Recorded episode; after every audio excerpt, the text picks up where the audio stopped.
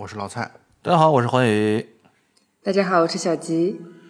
呃，我们今天聊的是一部最近的二零一七年的电影吧，就是离得不算远，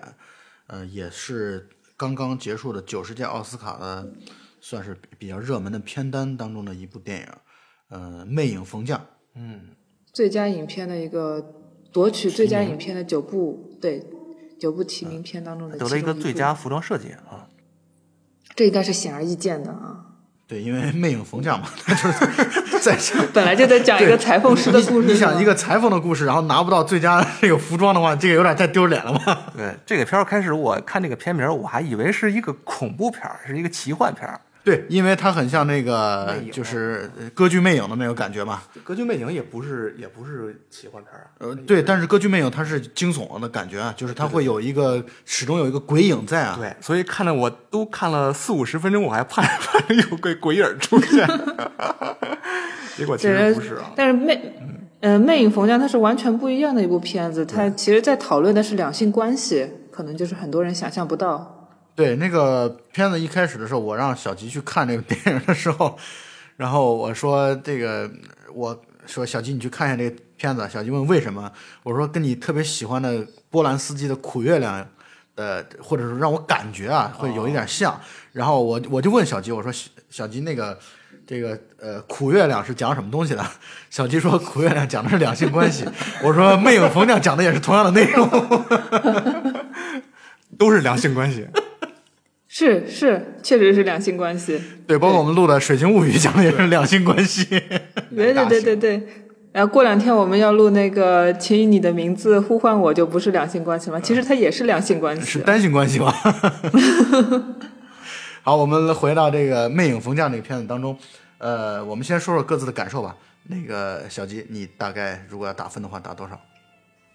嗯，我大概是在七分左右，七分六点五到七分之间，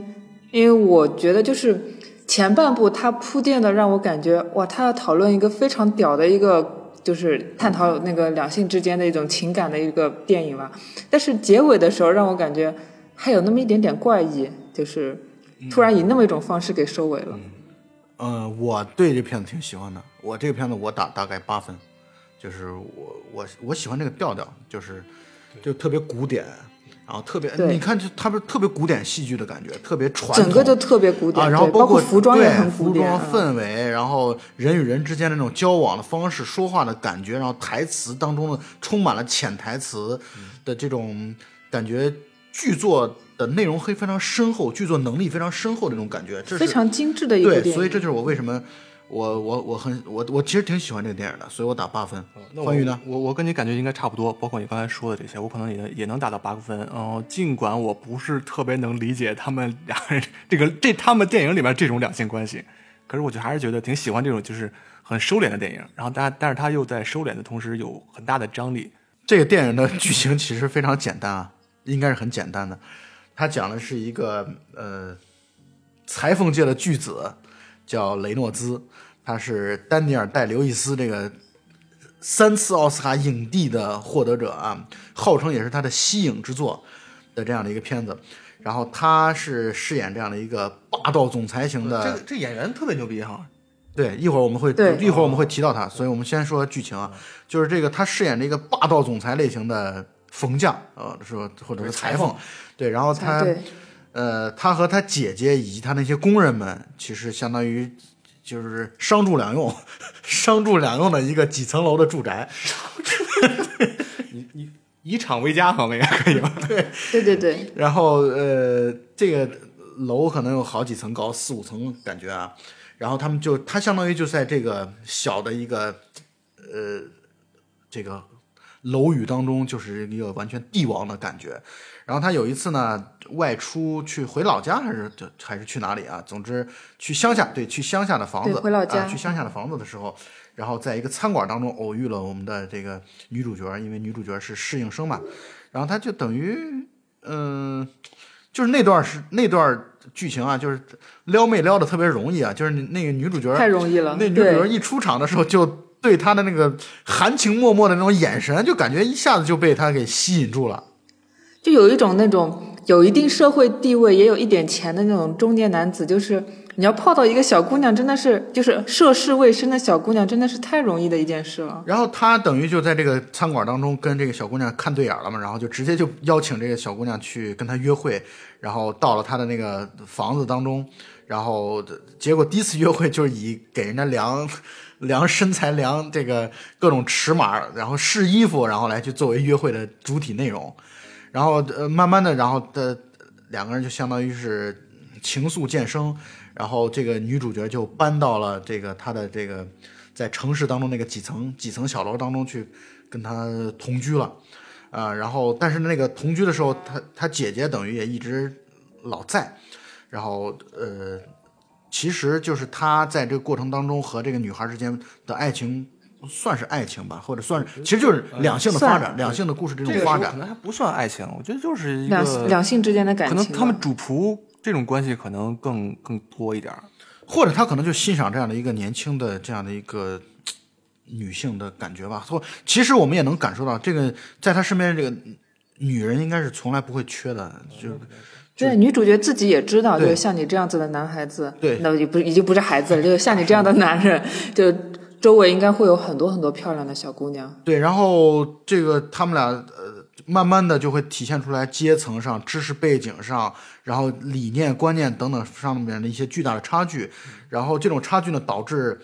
呃男主角就想把这个女女的赶走，但是呢，他想借他姐的之手，让他姐姐去把这个那女主角赶走。结果这时候就发生了意外，这个意外呢，就是女主角感受到了他他想要赶走自己，所以呢就采了毒蘑菇，采蘑菇的小姑娘 采了毒蘑菇之后，给她泡泡茶。然后毒了这个毒害了 男主角，当然这种毒害是，就是可能让他恶心啊，或者食物中毒的感觉，不会伤及性命。对，反正那个女主当时给自己找了什么冠冕堂皇的理由，说让那个人别太累，然后他慢下来，反正等等就这种。但我不，我不觉得这是冠冕堂皇的理由，我我一点都不觉得。我觉得从这件事情当中我不我也不觉得不一定，他就是他已经可能所谓的他不是传统意义上的真爱，但是他是为了实现自己的想法，实现自己对于男女感情的这种追求，但是他他认为必必做的一件事情，所以呢，他就把那个毒蘑菇磨成粉泡到茶里，然后男主角果然就是等于食物中毒了，这个时候就非常需要女主角的照顾。然后，并且顺理成章的向他求婚，两个人就结婚了。婚姻之后依然有更多的矛盾，然后他又想故技重施的去把这个毒蘑菇再来一遍。然后男主角后来也知道了，并且吃的吃了下去这个这个呃毒蘑菇之后，这故事就基本上就算结束了。小吉，你觉得这个故事结尾应该怎么来描述呢？我能不能这么来理解啊？就是很像咱们之前聊的那个《消失的爱人》的感觉，就是到最后男主角认同了这个观点，婚姻就是互相折磨的，所以就接受它就好了。对，但是我比较不能认同的一件事情是，站在男主角的角度来说，他本来是一个天才的一个设计师，他本来应该是跟贵族阶阶层就是处在同一个阶层的，但是呢，因为女主角。女主角想要自私的占有他，想要看到他脆弱的一面，然后又想要去照顾他，所以就啊让他中了毒，身体不便，不能够就是自理生活，也不能够继续从事自自己那个天才设计师的一个工作。我觉得这样子的感情让我非常的无、法接受。对呀、对呀、就是看到就是最后那个男主角吻了那个女主以后，我靠，我心中有一千万头草泥马奔驰而过，我靠，我大喊一声 What the fuck！我来给你们解释，我来给你们解释。我觉得这块，我觉得这块是你们没有看懂的地方。为什么呀？我来给你们解释，其实通过这种方式，男主角是一种妥协。你们能理解什么妥协吗？妥协在哪儿吗？你能理解妥协在哪儿？妥协就在于男主角通过这种方式，他自强制让自己缓慢下来，因为他知道这样的方式是女主角喜欢自己的方式，他也知道对自己的性命不会造成这种致命的伤害。就通过这样的方式，让女主角不会给自己的生活带来更多的烦恼。我觉得这其实是一种妥协。我觉得这种这重要吗？这不重要。女主角重要吗？女主角不重要。女主角只是他生命当中的一个过客，他完全可以就是每隔一段时间更换一个女孩子来照顾自己。你要知道，他到了某一个阶段之后，他就要安定下来了。就男主，我的理解就是这个事情，如果要解释他的话，男主角就是要在这个阶段要安定下来。他他很难去做出一个向女性求婚的这样的一个行为的。他做到这样的一个行为，他就已经认可了这种关系就应该长，至少在一定范围内、一定时间内长期的保持下去。所以我认为这就是我跟你观念不一样的地方。我认为男主角这样子的人，他是不需要这么一个稳定的关系的，他可以一直一直一成不变的在自己的世界里面当国王，当的非常的爽。我觉得我的读观点可能在你们俩中间儿。然后这个，呃，片子我虽然很喜欢，但是我我特别不知道这个不能理解这个男主角他是图啥？他原来是一个特别就是那种，呃，顶级的私人定制了哈，应该他是一个特别，因为那个伯爵啊，什么公主，对对对啊对，就这种人找他去做衣服，然后他是一个就是完全就是呃一个天马行空的一个艺术家哈，就不食人间烟火，然后突然就认识了这么一个，当然我觉得我觉得他们最早跟这个女主的这种约会，他可能也不。不完全是因为喜欢这个人，就是因为他的这个他喜欢那个女孩的身材，对身材、长相，就喜欢喜欢这个对，他是就就在用一个艺术眼光来把这个女主当做一个艺术品来欣赏。我觉得他是最早的这种感情应该是这样的。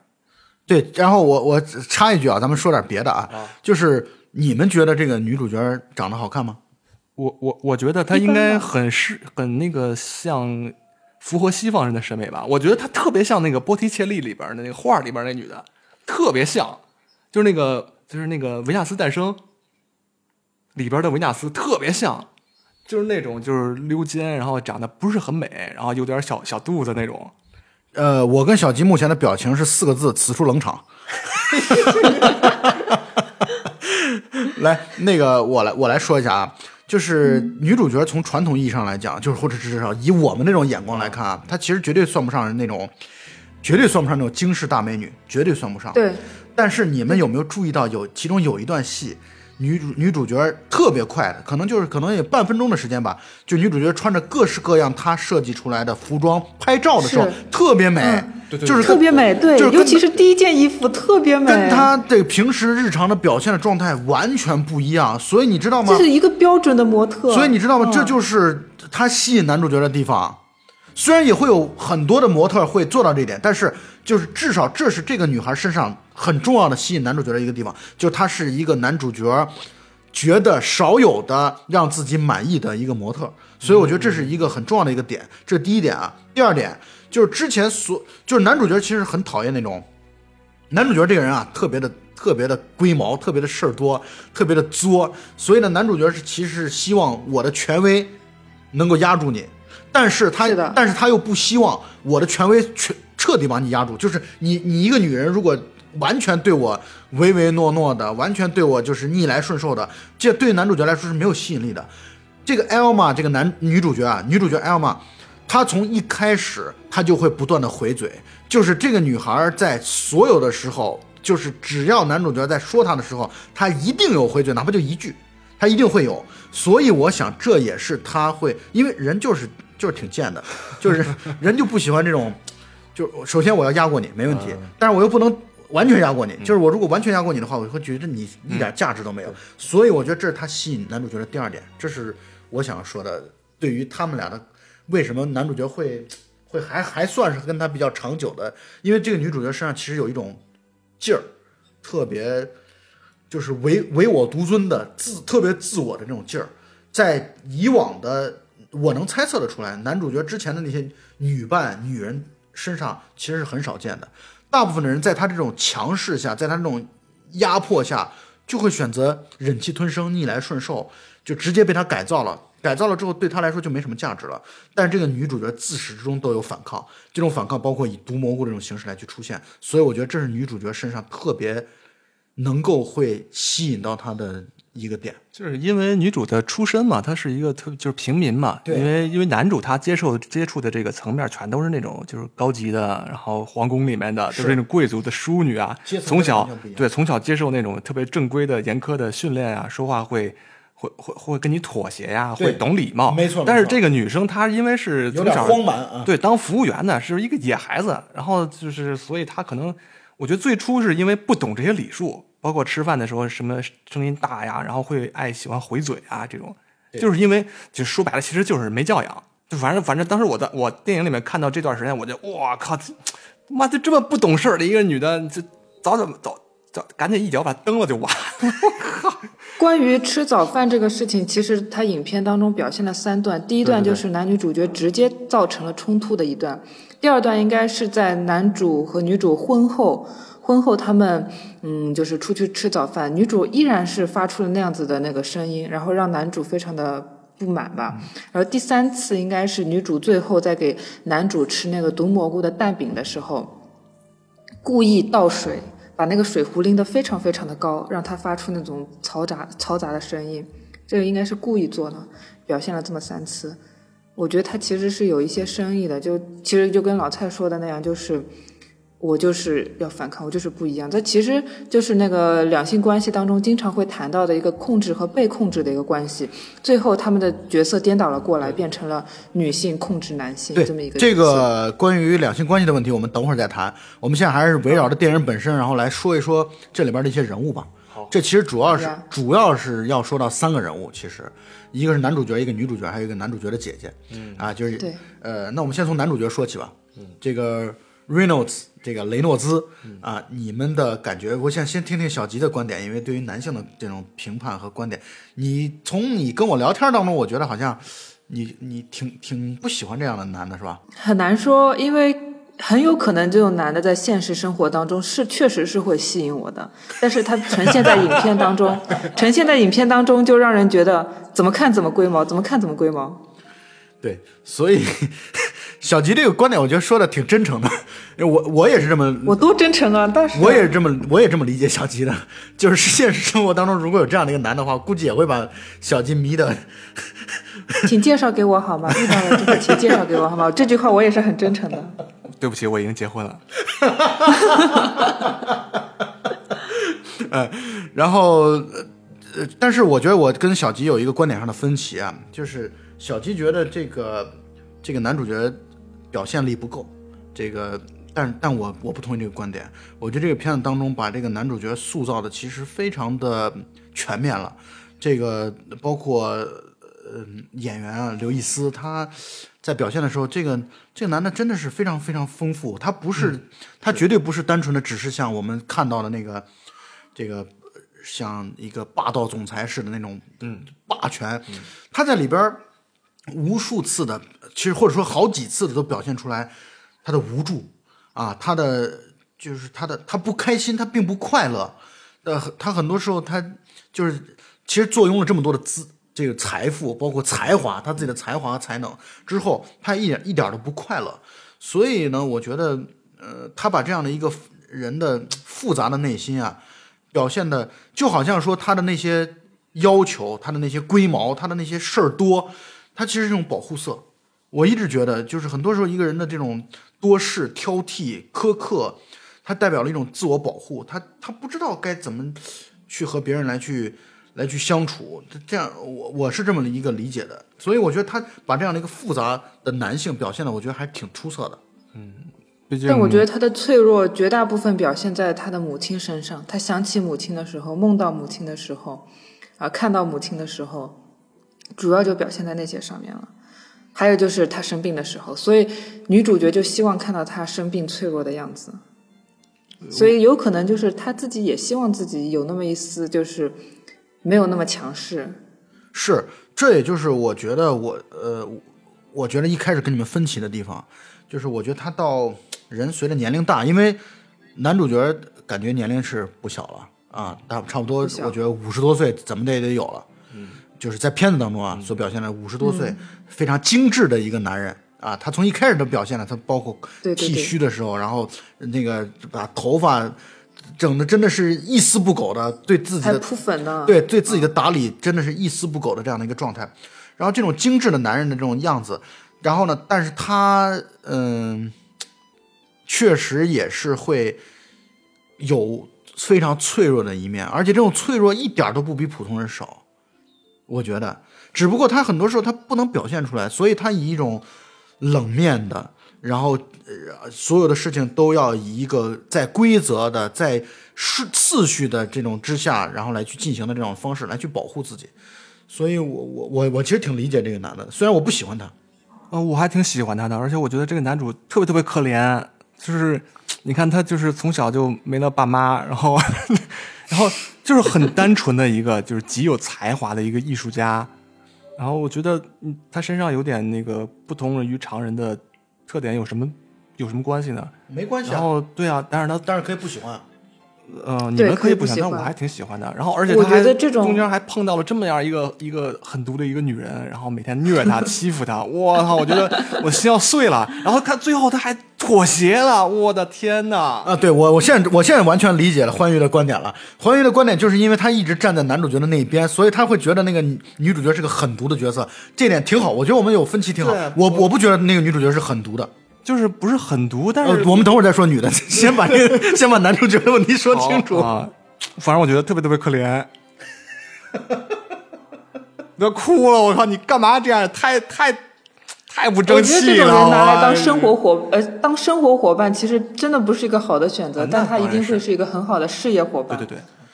呃，或者可能就是做短暂的情人的这种状态，这个男的可能对，短暂的情人嗯非常好，可能非常合适。他可以把你的那个整个生活的品味啊，包括阶层往上带一个台阶。这就是，就现在小姑娘不是喜欢找那种中年的老男人，就是谈一小段恋爱嘛，然后听他们在那个酒席上面吹牛逼，或者带他们引荐一些生活当中、生命当中的贵人，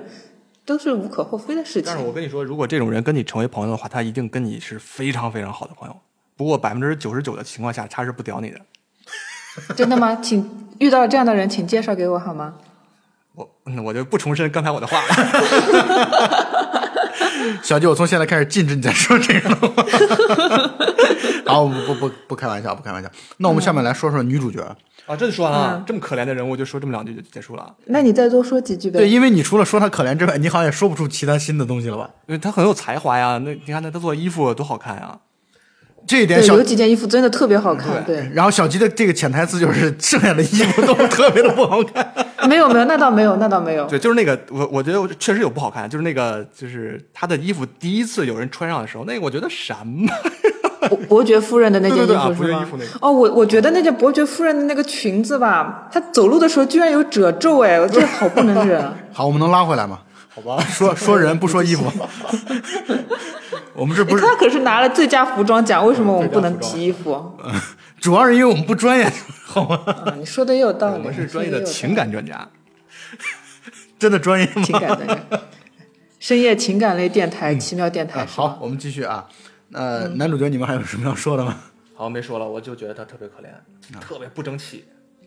对，然后我觉得就是这个男的，嗯，就是只可远观而不可亵玩焉啊，就是但我觉得其实这部电影的话，女主角其实并没有特别多可以讨论的地方，因为感觉就是在讲这那个男主角他身边的几个女性，比如说女主角 Elma，她的姐姐、她的妈妈对她的那个爱情观吧，爱情观造成的一些影响。我觉得是在讲这么一件事。嗯，我始终觉得女主角呃，其实单纯又复杂啊。这种单纯就是他，他一直就他这种他不妥协。女主角其实是不妥协的一个人，她和男主角是不一样的。到到最后，包括一会儿我们会谈到这种他们两性关系是在发生转变的，对吧？就转变的原因是因为女主角看似柔弱，看似一开始是一个依附的这样的一个角色，但其实她才会把自己的观点坚持到底，她不会有变化。她的观点就是我想要的我就一定要要啊，我想要做什么我就要做什么，我要的自由啊，我要的是这种呃青春、年轻等等等等这样的一些这样一些因素，反而男主角到最后会是会有很大的变化。嗯，所以我觉得女主角，你看她包括，呃，我想问你们一个问题啊，你们觉得女主角对那个就是那个小医生 是什么感觉呢？就没什么感觉，我觉得。对，我觉得就是觉得那个医生是一个同龄人，然后挺好玩的。让他能放松，让他挺放松。对对，所以有共同所以女主角她对这个男主角是，我觉得她的爱是一直持续着的，或者一直到了一种偏执的这种状态。有一种占有欲。对她对男主角的爱是一种带有偏执的色彩的这种爱，对，是。所以导致到最后的时候，她其实到底真的是爱吗？也很难讲。我觉得就爱这种东西很难定义。对，所以呢，他就是，反正总之我要掌控你。啊，就是这或者这段这这段感情，我要掌控，我要掌控这段感情，到最后我要说了算，我不能让你轻易的流走，我不能让你轻易的离开，啊，你不你不要想轻易的甩掉我。我觉得他其实就是这样的一种状态，反而是男主角在表现的时候比较，或者说他其实内心是内心其实脆弱的，这符合艺术家的这样的一种特性。我给你们举个例子啊，男主角在就是他其实也很不满意那个胖女人穿她那个设计的那个绿色的裙子嘛，但是他不说，对他就是自己阴沉着脸对，他就觉得你穿这个裙子太他妈丑了，或者太太不让我满意了。玷污了我的艺术。对，玷污了我，但是他不说，结果是女主角特别恶狠狠的说：“你应该让他脱了呀，你应该，你你不能允许他这种情况的出现。”然后他在女主角的怂恿之下，到那个胖女人的家里边去，要把那个裙子带走。然后带走的时候，也依然是他在门门口站着，然后让让女主角去把那个还在醉酒状态的那个胖女人扒了，对，衣服直接给裙子直接给扒了，直接就带走了。而且带走之后，你们有没有注意到一个细节啊？带走之后，他们俩在街头拥吻了。是而且街头拥吻的时候，第一次男主角跟女主角说 “I love you”。对，是之前女主角说 “I love you” 的时候，我自然我们作为观众就会意识到男主角是不会回应的，因为男主角没有那么爱女主角，或者甚至他到底爱女主角吗都不一定。但是在那个时刻，是他第一次感觉到需要依靠这对个女人。是，所以呢，我觉得女主角到最后的强势要比男主角远远强势。所以这点，所以在聊的过程当中，我觉得我也慢慢同同情欢愉或者同意欢愉，就是这个男主角确实挺有点有点可怜，有点可怜，有点无助我啊。觉得就是对，我觉得啊其实真的是一个就是关于控制的一个故事。我觉得就是在那个就是扒那个胖女人衣服的那个情节，它其实表现出来的就是男主角之前一直就是在灌输自己的观点给女主角，就是说在这个在他们住的那个房间里面，那个房子里面，一切都是要按我的意志来行事的。他其实，在对女主角就就施行一种洗脑吧，应该说，就是说我的观点就是我的衣服应该是要被认真对待的，而且女主角也顺理成章的接受了这样一个观点。这个不是灌输吧，这是太艺术家的坚持，我觉得。我觉得不是这样我觉得话说回来，就是就是女主对男主的这个情感，我觉得，因因为你一个平头的老百姓，然后一个特别普通的服务生，你面对着这么有地位、有财富、有才华的一个人，我觉得他的感情很难说仅仅是纯粹的爱情。然后他在对他在就是他们两个人包括你对于啊成功的这样一种仰慕、倾慕嘛，对呀、然后生活也也比以前优渥了很多。然后你在就是他们两个交往过程中，你征服了一个这么有地位的一个人以后带来的这种快感，就是然后把他从云端给拖了下来，啊是吗？就这种这种造成的快感是就是我觉得是他无法割舍的，所以这就是一次一次折磨男主。所以，对这样讲，这真的男主角是真的好可对怜啊，真的是爱情吗？我觉得呃，很难说。但是我我我也有这样的一个观点啊，就是我觉得女主角 Elma，嗯、她始终还是一直保持着一种这种不卑不亢的态度。嗯。啊，我觉得啊，她算是她算是还能够保留自我，已经很厉害的一个女女人了。这也就是她为什么到最后，像小吉刚才说的，她能够反过来控制男主角，就是因为她的内心是其实挺强大的一个人。嗯，嗯，对。然后男主的内心其实是很脆弱的，是。因为他没有想过太多的这种、这种这种东西，他一直就是在艺术上有坚持，对啊，然后他对比人人际交往啊这些都很少想到，他就沉浸在自己那个艺术的圈子里边，他对美的追求，对服装的那种要求。苛刻的要求，然后这种苛刻要求就延展到对他周围所有的东西的严格。我觉得这东西太可以理解了。嗯，所以我觉得，呃，虽然男主角和女主角感觉在片子当中啊，故事当中，我觉得年龄差了，我觉得差不多有三十岁了，嗯，得二三十岁吧，反正是，二三十岁。但是其实男主角脆弱的时候，像一个十几岁的孩子对，对，他他们俩的位置就交换过来对了啊。啊，然后然后这种这种位置交换，我觉得对女主角很受用，对呀、她非常的享受这个过程。她她最喜欢男主角的就是你像一个孩子一样，然后来去依靠我、依赖我。这就让我想起来我曾经看过的呃一些书，啊或者说呃这种这种帖子，然后在描述呃男女之间的爱情的这个问题上，在讲到这个这样的一个观点，其实我很认同啊。就男人无论到了多大的岁数，一旦陷入到爱情的状态下的时候，他就会立刻变成一个小孩子。就是他就会变成一个小男孩儿，就是男人的内心当中始终会有一个那种男孩儿的位置，或多或少都会有存在，也可能他会在面对这种。你比如说什么小霸王学习机啊，或者这样的一些一些童年的一些往事的时候，会难以释怀。但是男孩子相对来说更容易沉溺于过去，或者说自己年幼的这样的一种状态，难以自拔。这是我的观点。对，比如喜欢变形金刚呀，这种。嗯，我想就抛开变形金刚来讲，这就是回到那种呃童年时期的那种状态，是不是有一种就是母亲的身影在自己身上投射？就是在爱情的角色里面，母亲的形象一直都挥之不去，这么一种情况出现。不知道这个问题，我们没法，这我没法回答。这个很难很难判断，因为我觉得我媳妇儿跟我妈差的还挺远的。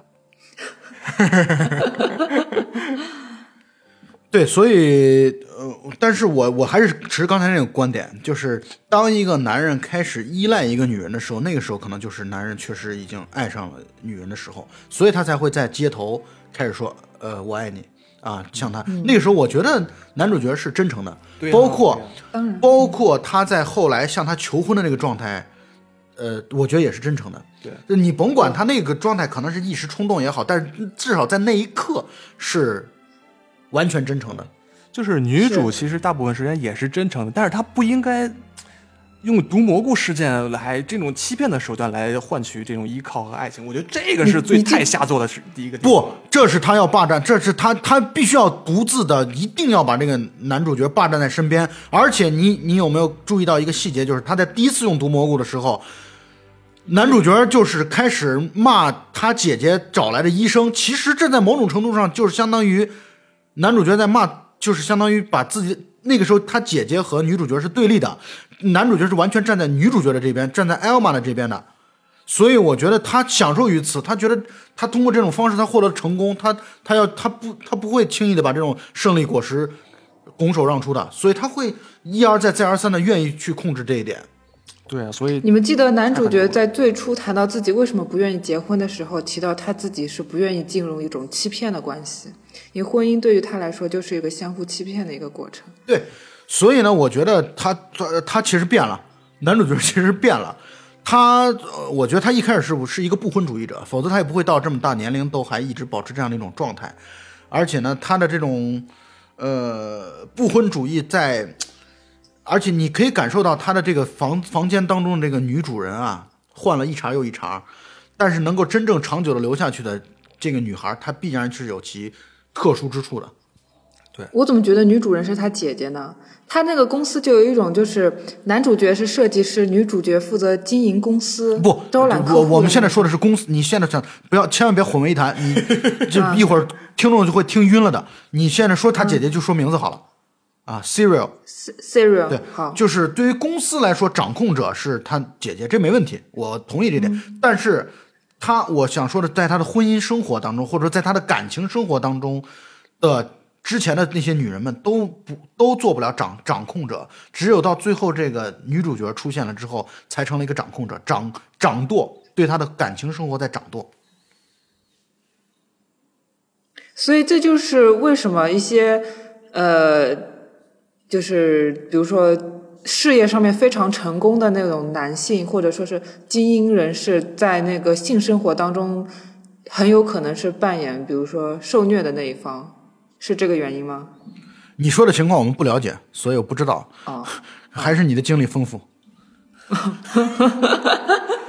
就是说就是不不用不用非得到性生活了，就是好多人男的他怕老婆，这是很很普遍的现象吧？我觉得好多人确实怕老婆是因为女性掌握年轻女性掌握性资源吧？我觉得是这个原因。呃，我也我不同意你的观点啊，我不同意你的观点，我觉得这是情感上的问题。对，就是他跟你闹呀，要不然是吧？多麻烦呀不，！这是这是这是你为了就是通过最最少最少付出来解决的一个事情的一种方式，这是一种提高效率的方式。对对，但是我不是很认可这种处理事情的方式，因为矛盾一直都在。你通过那个哄骗啊，或者怎么样，只是缓解了这个事情爆发，但是事情并没有解决。那就是就是像电影里边男女主他们这种问题，就是一直都存在。对他们的阶层阶层矛盾，包括生活习惯矛盾，其实都是一直都存在他们的的，审美也一样。审美完全不一样。对，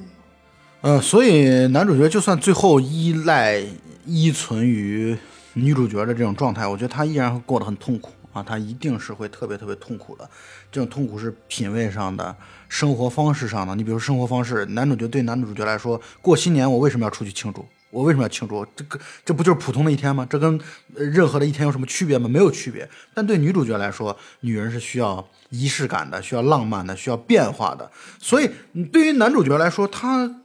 完全没变化，对他来说应该不是什么太难的事情。但对女主角来说，如果没有变化的话，她会去去，我觉得这是这是感情之外的东西啊，就是他与两人之间已经已经不太一样了，这是对对生活的方式的追求上。对，就是我觉得男主也很难接受这种变化吧。他就是一个本来可以很专注的，我说的就是男主角不能接受变化呀。哦，对对对，啊，那我听错了。此处那他最后就接受了女主角给他下毒。对啊，就所以我说，所以我说这是一种妥协啊，就是他愿意让他愿意让生活按照还是按照某种按部就班的方式来。比如说，我一年当中有那么一段时间，好，我就完全把自己丧失工作能力啊，然后完全放空的、缓慢的，然后依托依赖你，但是你不要在更多的时候来打扰我啊，这其实是一种天哪，我妥协。觉得这好可怕。但这就是可怕你你之前录了这个《消失的爱人》之后，你应该能够，我觉得这是有共通之处的。这些东西对，但是消失的爱人两个夫妻之后，就是在事业上面，在那个呃，就是精神共鸣方面，其实都是有了提升的。我不同意这个观点，我完全不同意这个观点。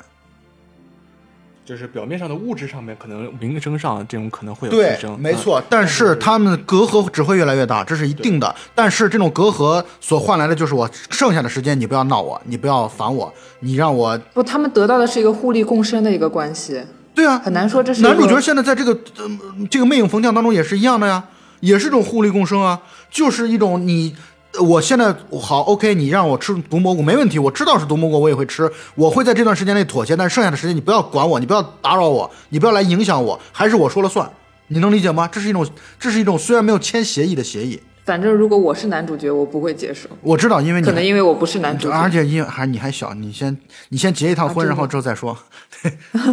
正在婚姻中如果碰到这么轴的一个一个老婆的话，确实要付出，要妥协很多，要牺牲很多。就是哪怕用这种，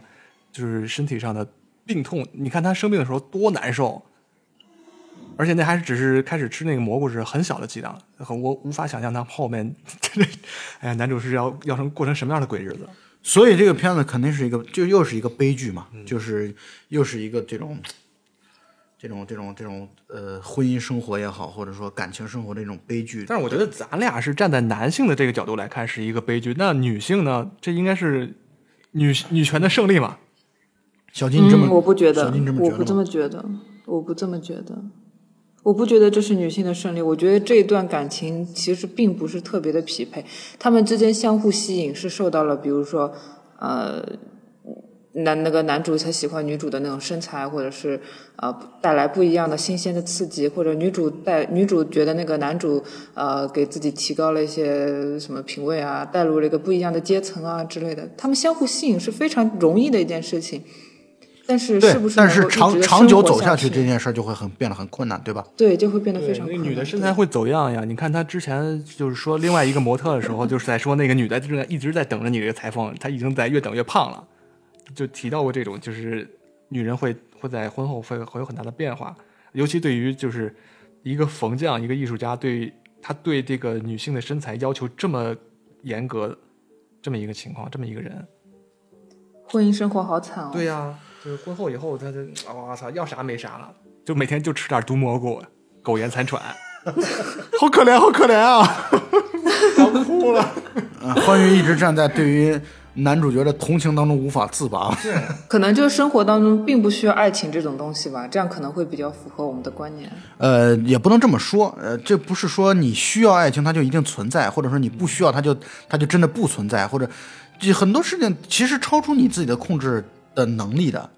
啊，听起来更惨了。对，就是很多事情确实超出你的能力的，就是你你认为你需要它，可是你不得不妥协，就是它就不存在了，你又能怎么办呢？这个东西就不发生了，因为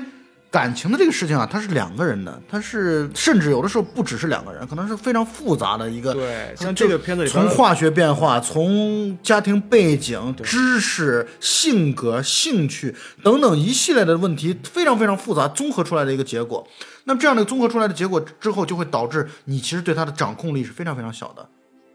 对，就是好在这个男主他只要面对这样一个单身的一个女人就可以了，还没有他后面还没有家人，他的处境还算好的。然后女主只要面对这个男主和他的姐姐，刚才我们说到那个三个人物里边，其实姐姐也是一个特别重要的角色哈。这姐姐明显就是那种感觉像是那种，就是像一个很婆婆开始有感觉。对，就是姐姐姐姐这个演员 Serial，我觉得她的这个演员演的很好，嗯，就是很多她是呃她的台词非常少，她很多时候通过眼神，通过笑容，这种要笑容是明显能够感觉到笑里藏刀的笑容，然后来表现这个人的复杂，嗯。啊，这个人的就是你很很不好惹，你他其实才是这个家族的实际掌管者，嗯。啊对，然后，呃，但是我觉得说到这儿，我要想说的是，这个片子，呃，我觉得稍微欠缺一点的内容就是，如果能够再多增加一点两个女人之间的对抗，可能会更加的。当然，当然，当然，我也看过导演的访谈啊，这个导演在讲到说的时候，他他删减了。他后来的片子和最最初的这个剪辑版本好像删减了十分钟左右的戏，对，他删减的戏的一个很重要的地方，就把女主角和她姐姐之间的戏份减减弱了很多，所以呢，他是想更加纯粹的来去探讨男女之间的关系的问题，就是他把这个他不想通过这个旁枝末节的东西来去冲淡了对主题的对。对主题的这样的一个探讨。对，我觉得这个减法做的是对的。嗯，所以呢，但是我就说从观众的角度啊，其实我是觉得他从戏剧性的角度来说，如果再增加一些女主角和她姐姐之间的冲突，可能对戏剧性的推动可能会更重要一些。当然，这只是观众的一点小小的自私而已。你刚才说删的这十分钟，我以为是把最后男主把女主杀死的那个十分钟删掉了。其实说到那个女主角和姐姐的冲突，有一段戏我印象特别深刻，就是男主角第一次把女主角带回家里的，也就是他母亲的小房子的时候，男主角突然情不自禁的开始给女主量量身材了。这个时候，他姐姐出现了，这个戏份一下子就转变了。女主角脸上的表情非常的明显，就是艾尔玛，她脸上的表情变化非常的明显。很一开始这个尴尬嘛大概是她一对一开始还是挺男女甜，之间一开始挺甜对蜜对。男女之间有一种就是在玩那种小游戏的那种感觉。其实他的那种呃量量身体，包括试衣服，这是一种调情的方式啊。对，非常亲昵的那种感觉。但是那个姐姐出现的时候，姐姐 Serial 出现的时候，一下子就把场面变成了一个工作环境，非常的尴不尬。不光是工作环境，还有一种就是你要暴露在对方的家人面前的那种这种感觉。而且那个时候女主角只只穿了一件贴身的内衣啊，然后就是这种很尴尬。那个之后女主角非常非常尴尬。就跟你那个，你跟女朋友正在家里边甜甜蜜蜜的写作业，突然你妈端了水果进来送牛奶什么的，这种情况差不多。当然比这个还要难受啊！对，还要难受一些，因为其实，呃，从调情一下子变到了，就是接受审视，接受审视。对，接受审查，就有这么一种感觉。我不知道你们记不记得，就是《风声》，就是国产片《风声》里面有一段，就是黄晓明的角色给那个李冰冰量身材、啊，我量身体的尺寸，装作记记得，嗯，好像有，其实就给，其实当时因为会更加过分一些，因为当时女主角她什么都没穿，所以当时对她的精神压力非常非常的大。但是在《魅影逢将》里面又不一样的事情是，她当着姐姐的面，这就是一种感觉，呃，我我没有把你当成就是我正在约会的姑娘，你就是一个模特，没错你就是一个道具，没错没错就是个工具的感觉。而且他把身体每一寸都量的特别细致，他姐姐还用还用笔在本子上记下来，就把这个女主暴露的体无完肤。你在这种情况下多尴尬多害羞的。所以其实这其实就体现了那个 Serial 在整部剧当中，就是在男主角生活当中的一个戏份，就是他的这个角色的存在，就是和男主角其实就是如影随形的。嗯，他的那个，就其实姐弟两个很像，都特别的龟毛，有没有？对，而且再一个就是他们都是属于特别爱自己的类型，就是自自己高于一切。其实至少从一开始来说的话，都完全是一种自己的生活，自我是最重要的。但是其实男主角到最后来，我是觉得变了。男主角到后来真的是变了。男主角以前我认为他绝对做不出来那种事情，就是他老婆出去之后或者女朋友出去之后，他竟然还会去找他，还会去舞会上把他拽回来。对对对，呃我觉得他以前的他是不会做到这一点的。我认为这就是婚姻对他的改变。嗯，而且我觉得你说的姐姐，其实她我觉得并不完全自私，为以自己为中心。她我觉得她在她的心里边，弟弟的地位应该是更重要的，就是她很爱很爱男主，我觉得。不，我是觉得她姐姐一直是为了维持家族的这个机器的所以所以完全是理性的。他姐姐是极度理性的，所以呢，他不允许任何的外界的人来去干扰他弟弟作为一个天才缝匠的这样的一种产出。因为其实也是对对男主的一种保护嘛，因为他们家从小就是爸妈死了以后，就是姐姐等于一手把弟弟拉扯大的。所以不可避免的会有一些过度保护的这种情况。对对对啊，就是一个妈宝，一个狠妈嘛，就是姐宝，啊姐宝。我觉得其实男主角的母亲也是值得去讲一下的。虽然他在片中一共就出现了一张照片和一次幻想的那个人像，嗯，但是男主角他暴露出来的脆弱的一面，全部都是跟母亲有关系的。比如说，影片最开始他为什么要回到乡下？因为他不停的就想起他的母亲。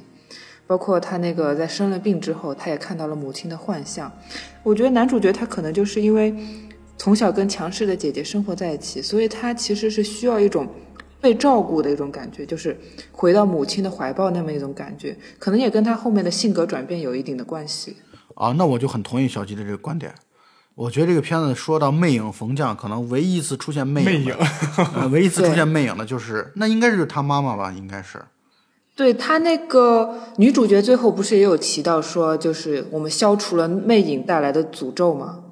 而且关而且关键特别可怕的地方就在于那个镜头当中有一个有一段儿，就女主角进来之后，那个魅影依然存在，然后女主角从那个那个鬼影面前直接过去了，走过去的那个，我觉得这这是片子当中唯一一个比较看起来稍微魅影一点。对的地方，就是欢愉特别感兴趣的东西。对对对，就是这段还好，挺好看的。然后这个电影其实里边有一个点，我觉得挺有意思的，就是那个裁缝他会在衣服里面藏小纸条对，啊，对，但是这个这个好像在电影里边，呃，就展现不够是吧？对不够啊展现不够，但是确实是有展现的。对，但是展女主角不现做到是有发现最后一他的名字对，有一最后有一个 break new break curse，有这么一个打破诅咒哈对对对，啊，仅仅仅出现过这么一次，是是不是导演剪掉了不少？我不知道，就是我觉得他可能们看的不够仔细。对他，我觉得他应该还会埋很多很多这个包袱在里边儿，但是后来没有看到。但片子好就好在它其实就充满了充满了想象嘛，你可以想象得到，他给所有人做的所有的衣服当中，对对对内衬里边都会有有可能，他也自己说了，有时候可能一个别针儿，一个硬币啊，一句话，一句诗，也许就是这样的。然后到后来给那个公主做的那个衣服里边，因为女主也去缝东西了嘛，我觉得她会不会藏了自己的小纸条进去，